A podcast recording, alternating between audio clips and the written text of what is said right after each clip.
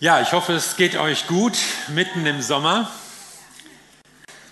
und ihr habt vielleicht ein bisschen Ruhe und Erholung. Es ist ja manchmal heiß, nicht nur. Und man ist ja heutzutage schon wieder froh, wenn es mal ein bisschen regnet und abkühlt und das Grundwasser sich ein wenig auffüllt. Aber auf jeden Fall ist es gut, wenn wir auch Zeiten haben, in denen wir so ein bisschen zur Ruhe kommen, nachdenken können Zeit zum Beten vielleicht auch haben. Das ist auch unser Thema heute und zwar unverschämt beten. In Lukas 11 steht folgende Begebenheit. Dann sagte Jesus zu den Jüngern, stellt euch vor, einer von euch hat einen Freund. Mitten in der Nacht geht er zu ihm, klopft an die Tür und bittet ihn, leih mir doch bitte drei Brote. Ich habe unerwartet Besuch bekommen und nichts im Haus, was ich ihm anbieten könnte. Würde der Freund dann von drinnen antworten, stör mich nicht, ich habe die Tür schon abgeschlossen und mich schlafen gelegt, außerdem könnten die Kinder an meinem Bett aufwachen, ich kann jetzt nicht aufstehen und dir etwas geben? Doch bestimmt nicht. Das eine ist sicher, selbst wenn er schon nicht aufstehen und dem Mann etwas geben will, weil er sein Freund ist, so wird er schließlich doch aus seinem Bett steigen und ihm alles Nötige geben, weil der andere so unverschämt ist und ihm einfach keine Ruhe lässt. Mitternacht. Du hast überraschend Besuch bekommen. Man kann sich ja heute ankündigen, aber es war nichts mit Ankündigung. Plötzlich war jemand vor der Tür und du hast nichts in der Truhe und du musst dir jetzt irgendwas einfallen lassen. Und jetzt stellt euch mal eine Welt vor, wo es nicht noch immer noch einen Supermarkt am Bahnhof gibt oder zumindest eine Tiefkühlpizza an der Tankstelle oder zur Not noch in der Notfallapotheken, Vitaminriegel, sondern du musst irgendwo hin. Irgendjemanden jetzt aufgabeln, bei dem du was zu essen finden kannst. Hast du so einen Freund? Stell ihn dir vor. Und du gehst dahin und klingelst und rappelst und klackerst und donnerst an der Tür. Er will natürlich nicht raus. Ich wäre auch total misstrauisch, nachts um zwölf oder so. Da, da, da würde ich eher noch einen Riegel vorschieben, als ihn zu öffnen. Aber stell es dir vor, ja und es wird geklopft und irgendwann kommt der Typ und du öffnest und der will Brot oder Essen oder irgendwas von dir haben. Das ist die Szene, in die Jesus uns hier mitnimmt. Und damals im alten Israel wurde Gastfreundschaft ja groß geschrieben und jemandem etwas nicht anbieten zu können, das war erstmal schlecht. Da musste man was organisieren. Aber dieser Freund, der jetzt nachts da aus dem Bett gescheucht wird, der hat, also das merkt man so richtig, überhaupt keinen Nerv. Und das waren ja auch kleine Häuser, Einzimmerhäuser, oftmals nur eine große Bettstadt, wo die Familie dann ruhte. Wenn einer aufstand und losging, dann wurden alle wach und es gab auch keinen Lichtschalter, er musste irgendwie Licht machen und sich dann da durcharbeiten. Es war laut. Wer ist denn da? Wer kommt rein? Es steht auch gar nicht klar, dass meinetwegen äh, dieser Mann überhaupt Brot im Haus hatte, ja? Denn man besorgte sich Brot damals nicht unbedingt beim Bäcker oder in der Backfactory oder so, sondern hat vielfach selbst gebacken. Also es hätte im Zweifelsfall noch sein können, dass man erst mal äh, das Brot backen muss und das Mehl anrühren und die Frau muss raus und und dann Feuer an und der Ofen und die Kinder werden wach und fangen an zu quengeln und riechen das Brot. Ich habe auch Hunger, wieso kriegen die was? Also es war ein richtiger Stress. Und Jesus möchte damit deutlich machen, wie kann es uns gehen, wenn wir mit unseren Anliegen zu Gott kommen. Die Geschichte geht ja so aus, dass der Freund eigentlich nicht motiviert ist. Ja, danke, gerne. Oh, ich habe hier noch Brote bereitgestellt. Ich habe es geahnt, du kommst. Sondern er lässt sich von diesem unverschämten Geklopfe und Gerappel an der Tür aufscheuchen und gibt ihm am Ende, was er braucht. Weil dieser Bittende vor der Tür so laut, so unverschämt, so hartnäckig war. Jesus redet hier ja übers Beten. Das Kapitel beginnt mit der Frage der Jünger, Jesus, lehre uns beten. Die hatten irgendwie beobachtet, wie Jesus betet und haben gesagt, so wie du betest, wollen wir auch beten. Und Jesus bringt ihnen das Vaterunser bei und fährt dann mit dieser Geschichte fort. Herr, wie sollen wir beten? Das war die Frage. Und die Antwort, die Jesus gibt, ist sozusagen unverschämt. Betet unverschämt.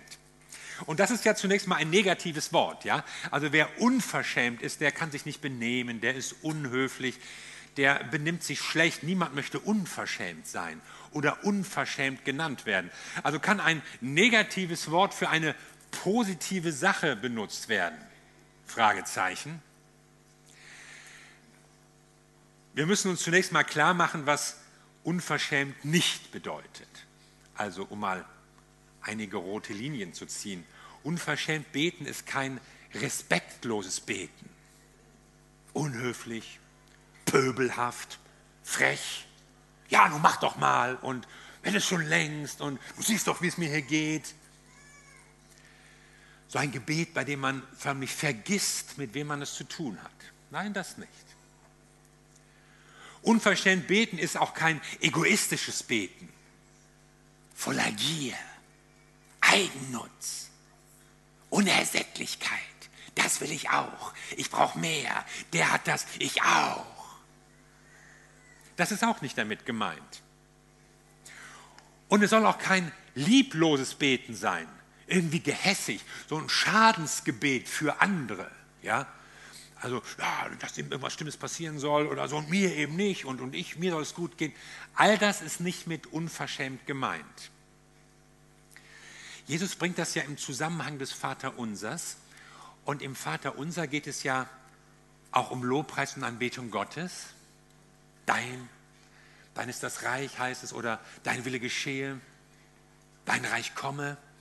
Also der Lobpreis Gottes ist wichtig im Gebet. Aber es geht auch um Beziehung. Vergib uns unsere Schuld, wie auch wir vergeben unseren Schuldigern. Also ein Gebet bringt Jesus uns bei, in dem Lobpreis und Beziehung wichtig ist. Und in diesem Rahmen sollen wir also beten, sollen wir unverschämt beten, nicht locker lassen, hartnäckig. Und das ist schon der erste Punkt, was es denn nun bedeutet, unverschämt zu beten. Das heißt, dranbleiben. Und jetzt frage ich dich, bei welchem deiner Gebetsanliegen hast du aufgegeben? Schon lange nicht mehr für gebetet. Irgendwie gedacht, es wird nichts mehr. Da ist jemand krank in meiner Familie, da bete ich für die Bekehrung von jemandem. Was ist auch immer dein Anliegen? Und du hast lange dafür gebetet und es ist nichts passiert. Und du hast aufgegeben. Vielleicht soll es nicht sein. Einfach den Mut verloren. Eine Hauptfrage unseres Gebetslebens ist ja nicht, wofür und wie oft und solche Sachen wir beten sollen, sondern wie lange. Und zwar gerade auch, wie lange, wenn die Erhörung nicht eintritt. Wenn es einfach nicht passiert. Sollte man nicht irgendwann aufhören? Ich meine, man kann sich ja auch verrennen in irgendwas. Kannst dich ja irgendwie reinsteigern und dann wird das zu einer seelenlosen und glaubensarmen Routine. Jesus war dieses Thema wichtig, anhaltendes Gebet. Er erzählt noch eine zweite Geschichte in Lukas 18. In einer Stadt lebte ein Richter, dem Gott und die Menschen gleichgültig waren. In derselben Stadt lebte auch eine Witwe, diese bestürmte ihn Tag und Nacht mit ihrer Not, verhilf mir doch endlich zu meinem Recht. Sie hatte nämlich keinen. Eine Witwe war damals eine Frau, die, die eigentlich keinen rechtlichen Beistand, keinen Vormund hatte. Man braucht eigentlich immer einen Mann als Vater oder als Ehemann.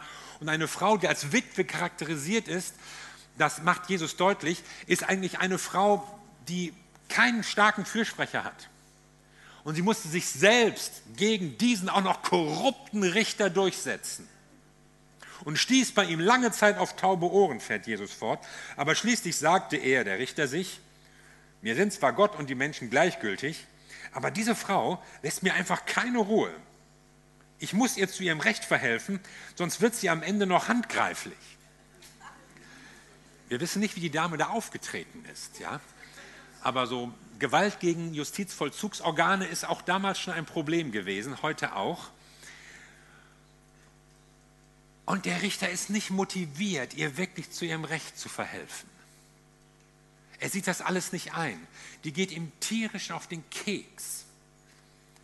Aber weil sie so hartnäckig bittet, klagt, ihr Anliegen vorbringt, deshalb sagt er sich endlich, also ich muss mich jetzt um ihren Fall kümmern, auch wenn sie mich vielleicht nicht besticht, auch wenn ich vielleicht nichts davon habe, aber bevor die mir die Augen auskratzt, kläre ich die Angelegenheit jetzt. Auch eine Geschichte, mit der Jesus deutlich machen will, anhaltendes Gebet lohnt sich. Übrigens, ein Gleichnis hat ja immer einen Vergleichspunkt. Das ist kein Gleichnis über das Wesen Gottes. Man denkt ja, also ich meine, der Richter, also wie muss ich das jetzt vergleichen? Äh, da kommt ja Gott nicht so ganz schmeichelhaft bei weg. Aber Jesus leitet das Gleichnis ein mit den Worten, oder Lukas leitet es ein mit den Worten, er sagte ihnen ein Gleichnis, dass sie alle Zeit beten und nicht matt werden sollten. Er sagte ihnen kein Gleichnis, wie Gott ist oder ob Gott überhaupt motiviert ist, Gebete zu erhören. Sondern Jesus schließt in dieser Geschichte von dem, was ja schon bei Menschen, bei den kleinen und manchmal vermurksten Menschen am Ende selbstverständlich wäre. Wie viel mehr erst recht bei Gott. Also das Gleichnis lebt von dem Kontrast. Es ist keine Belehrung über das Wesen Gottes oder vielleicht noch Nahrung für jemanden, der sowieso schon ein kritisches Gottesbild hat. Ja, habe ich mir immer gedacht, der hat eigentlich keinen Bock und warum beten wir überhaupt? Nein, sondern Jesus macht hier ein, aus dem Kontrast deutlich, dass wenn ein normaler, ein korrupter Richter schon so handelt, wie viel mehr wird der gute, gnädige, liebevolle Gott handeln. Und es geht bei diesem Punkt um Ausdauer, um anhaltendes Gebet. Und was hilft uns dabei? Ich glaube, dass uns Menschen dabei helfen. Menschen, die mit uns beten. Es zeigt sich an dieser Stelle mal wieder, Christsein ist ein Mannschaftssport. Wir sind nicht berufen, alleine durchzubeten, alleine irgendwie vor Gott zu sein, alleine irgendwie unseren Weg zu finden. Es kann so eine Stärkung sein, wenn du mit anderen zusammen betest, wenn andere mit dir beten, wenn andere sagen, hey, ich bete auch für dein Anliegen. Manchmal hast du vielleicht selbst schon aufgegeben, lange nicht mehr dafür gebetet. Und jemand fragt dich, oh, wie geht es eigentlich dem und dem? So ging es mir letztens. Ich musste, ich musste nachdenken, oh, wann habe ich mit dem überhaupt mal darüber gesprochen? Aber ja, er betete noch immer für dieses Anliegen, das ich ihm irgendwann mal gesagt habe. Und dein Bruder oder deine Schwester, sie können dir auch helfen, damit du dich nicht verrennst. Vielleicht auf Dinge aufmerksam machen. Vielleicht unterstützen, wenn du mutlos zu werden drohst. Vielleicht dann, wenn, wenn sich in dir so ein, ein Ärger, ein Misstrauen gegenüber Gott regt können sie dir helfen, auf dem richtigen Kurs zu bleiben, dein Herz reinzuhalten. Es ist so eine Stärkung, wenn wir in unserem Gebet, auch in unseren Anliegen nicht alleine stehen, sondern wenn wir zusammen mit anderen beten können. Unverschämt beten heißt dranbleiben. Und es heißt auch von Herzen beten. Es kommt nicht auf irgendwelche Formvorschriften an. Klar, du sollst wissen, mit wem du redest und du sollst dich mit Respekt ausdrücken. Aber du musst keine wohlformulierten Gebete finden. Du musst keine äh, Geheimrezepte kennen. Auch so etwas wie das Vaterunser ist ja nicht ein, eine magische Formel, die man nur runtersagen muss und dann passieren die Dinge. Sondern es ist ja eher ein Leitfaden, der uns deutlich macht, das ist wichtig im Gebet. Darauf kommt es an. Das gehört in ein Gebet hinein. Wir wissen, dass Jesus stundenlang gebetet hat. Wenn du das Vaterunser, sagen wir mal, schnell durchsprichst, bist du eigentlich in 30 Sekunden durch oder so. Jesus hat das ja nicht stundenlang hintereinander runtergerasselt. Aber er gibt uns einen Leitfaden mit, um uns zu zeigen, das ist im Gebet wichtig. Darauf kommt es an. Und du kannst mit deinen Worten, auch mit deinen Stimmungen, mit deinen Gefühlen zu Gott kommen im Gebet. Du kannst auch deine Enttäuschung ins Gebet hineinbringen. Dein Frust kannst du mit reinbringen. Manchmal auch dein Frust über Gott. Du verstehst ja auch nicht alles, warum das, das so lange dauert und warum dies noch nicht und jenes eben doch passiert ist. Und manche denken, ja, darf ich das Gott sagen? Lies mal die Psalmen und du merkst, was man Gott alles sagen darf. Da stehen ja richtig brutale Sachen drin. Also, das ist ja gar nicht jugendfrei. Also, so, dass du meine Feinde da niederstreckst. Also, was hätte ich aus der Bibel rausgestrichen, wenn man mir das nochmal zur Korrektur vorgelegt hätte? Oder, oder dass, du die, dass du die Kinder meiner Feinde am Felsen zerschmetterst. Frommer Wunsch. Ja? Und ja, aber, aber sowas darf man doch nicht denken. Ja, man, sollte es schon nicht denken, das ist schon klar. Und die Bibel spricht auch, dass unsere Gedanken ja erneuert werden sollen. Aber jetzt mal ehrlich, so mit der Erneuerung, das klappt nicht immer so bei uns. Ja? Also mit dem Felsen, das würdest du vielleicht nicht so, so jetzt aussprechen. Aber es gibt schon Gedanken bei dir, die der Erneuerung noch harren, würde ich mal sagen. Aber es kann zu der Erneuerung gehören, diese Gedanken Gott zu bringen, um bei ihm abzuladen. Da gehören sie doch hin. Ich meine, wenn du diese Gedanken hast, dann bring sie doch Gott, da sind sie doch richtig aufgehoben. Schlimmer wäre es, wenn du es tust. Wenn du, wenn du deinen Rachegelüsten nachgibst, wenn du mit anderen Leuten überredest, wir sollten den und der hat und komm, wir machen gemeinsam, das wäre schlecht. Aber Gott ist die richtige Adresse für deinen Ärger, für deinen Frust, für deine Enttäuschung. Und er wird dir dann auch im Gebet, in dem Prozess, der dann so angestoßen wird, helfen, diese Gedanken zu verändern, diesen Erneuerungsprozess in deinen Gedanken stattfinden zu lassen.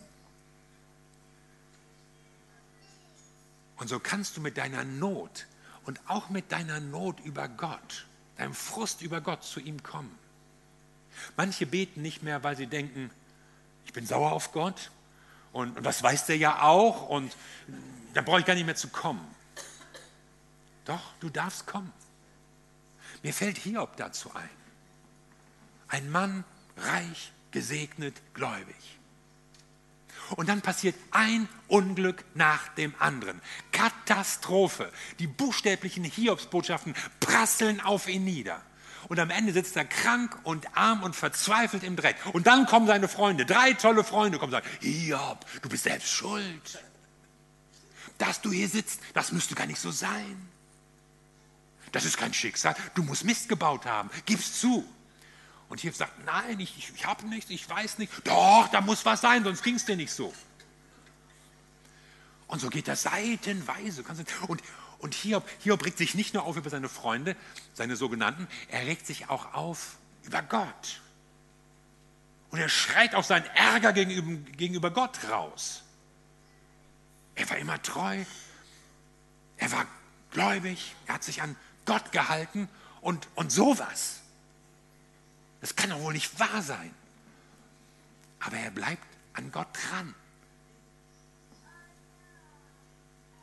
Auch angesichts von einem Ratschlag, vergiss Gott und stirb, sagt ihm seine Frau. Das ist ein toller Ratschlag von einer Frau. Ja? Also, vergiss Gott und stirb. Nein, hier vergaß Gott nicht und er starb auch nicht. Er blieb dran an Gott. Er sagte ich Gott, ich verstehe dich nicht. Ich finde das auch alles doof, wie das hier läuft. Aber ich bleibe dran. Und deshalb ist es wichtig, dass du von Herzen betest, mit deinem ganzen Ärger und deinem Frust. Ich weiß, dass Leute aufhören zu beten für manche Anliegen und für manche Nöte, weil sie glauben, damit kann ich Gott nicht mehr kommen. Und, und wenn, der, wenn ich wirklich sagen würde, was ich denke, Gott weiß sowieso, was du denkst. Aber du darfst mit deinen Anliegen zu Gott kommen, mit deiner Not, mit deinem Frust, mit allen Gefühlen, die dich auffühlen. Und du wirst auf ein offenes Ohr treffen. Da ist ein Gott, der hört. Und drittens, unverschämt beten heißt einfordern.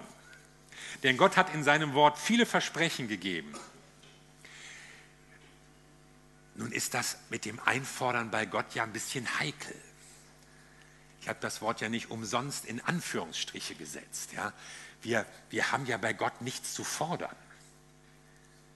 Wir können ja nicht irgendwie einklagen, ja, du musst aber, Gott muss gar nichts. Ja, aber du hast hier geschrieben. Er muss trotzdem nicht. Gott ist souverän.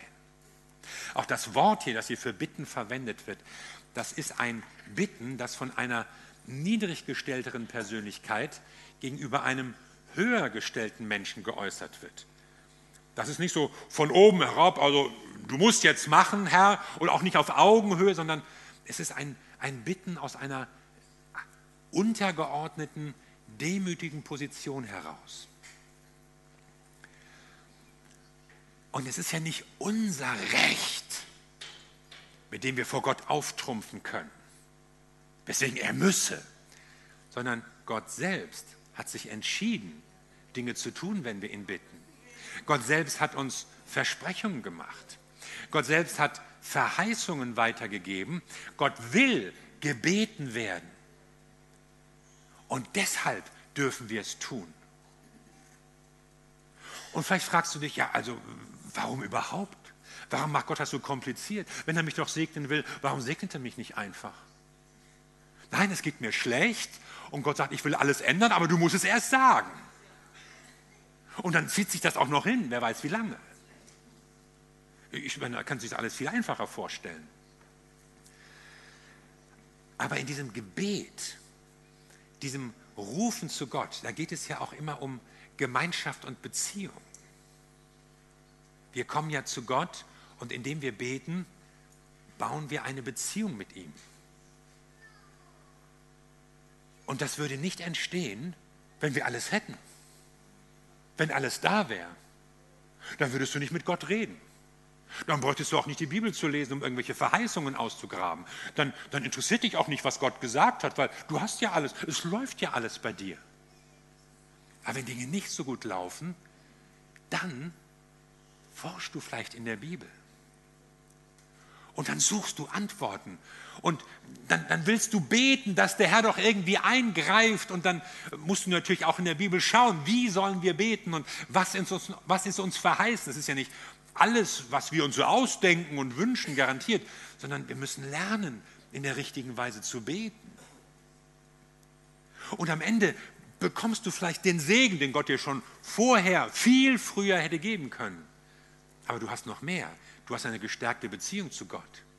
Du hast ihn besser kennengelernt. Du bist vertrauter geworden mit ihm, mit seinem Wort, mit dem, was er sagt, mit dem, was er auch überhaupt in deinem Leben tun möchte. Und deshalb heißt unverschämt beten eben nicht dreist beten oder maßlos auftreten, sondern es ist eine tiefe Gewissheit, Gott wird sich um mich kümmern. In diesem anhaltenden Beten lernen wir Gott mehr kennen, ihn und seine Zusprüche. Lernen wir ihn kennen und merken, ich bin ihm wichtig. Ich bin ihm nicht egal. Ich bin nicht vergessen. Auch meine Situation, wie es mir geht, es ist Gott wichtig. Und deshalb fährt Jesus hier in dieser Geschichte fort und sagt, bittet Gott und er wird euch geben. Sucht und ihr werdet finden. Klopft an und euch wird die Türe geöffnet. So eine dreifache Aufforderung. Denn wer bittet, bekommt. Wer sucht, der findet. Wer anklopft, dem wird geöffnet.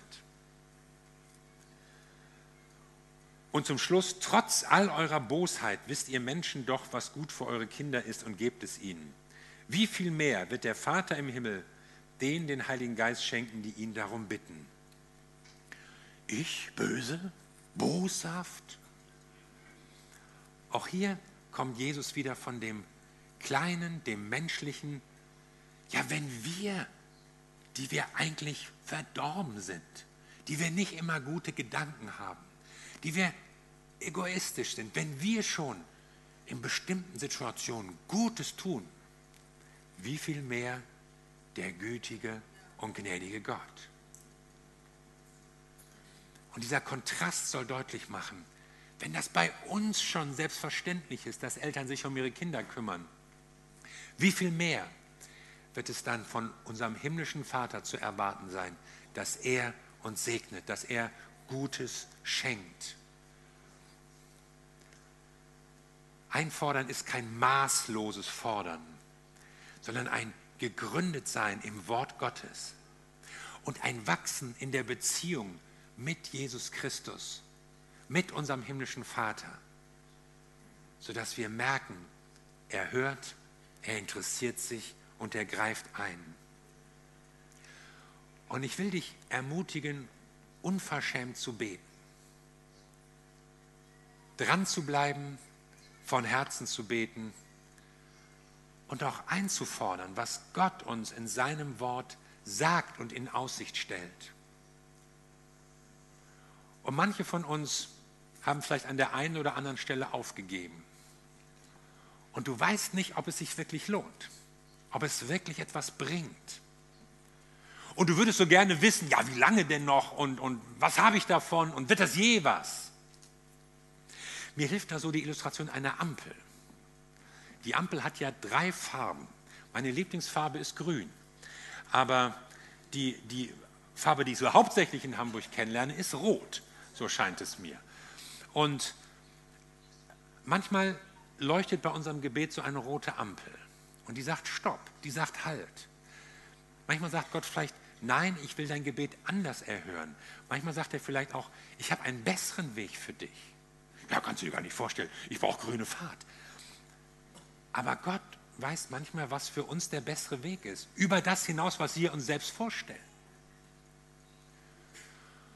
Und manchmal ist die Ampel gelb, das heißt warte, noch nicht ganz, aber es passiert was.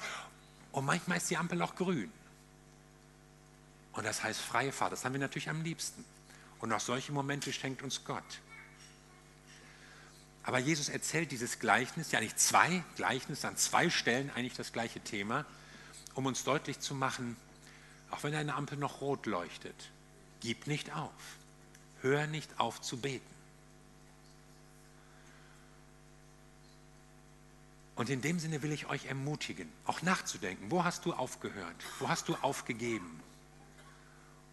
Und ich glaube, dass Gott dich an einen Punkt führen möchte, wo er dir sagt, bete weiter, bete wieder neu. Denn ich höre dich und ich interessiere mich für dich. Da ist ein Gott im Himmel, der sich für dich interessiert und für dich und deine Anliegen. Und deshalb darfst du beten. Amen.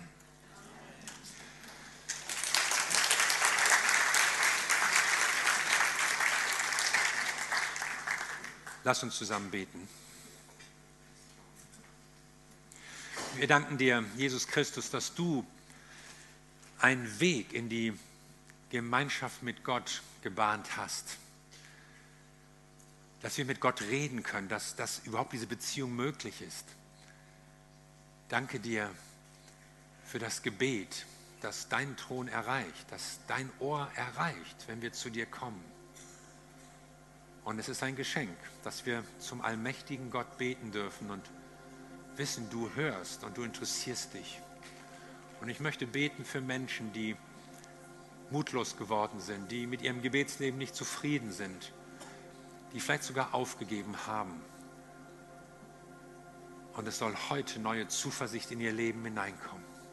Es soll heute eine neue Motivation zum Gebet in ihr Leben hineinkommen. Du willst uns an dein Herz ziehen, Herr. Du willst unsere Beziehung zu dir stärken und wir wollen dir entgegenlaufen.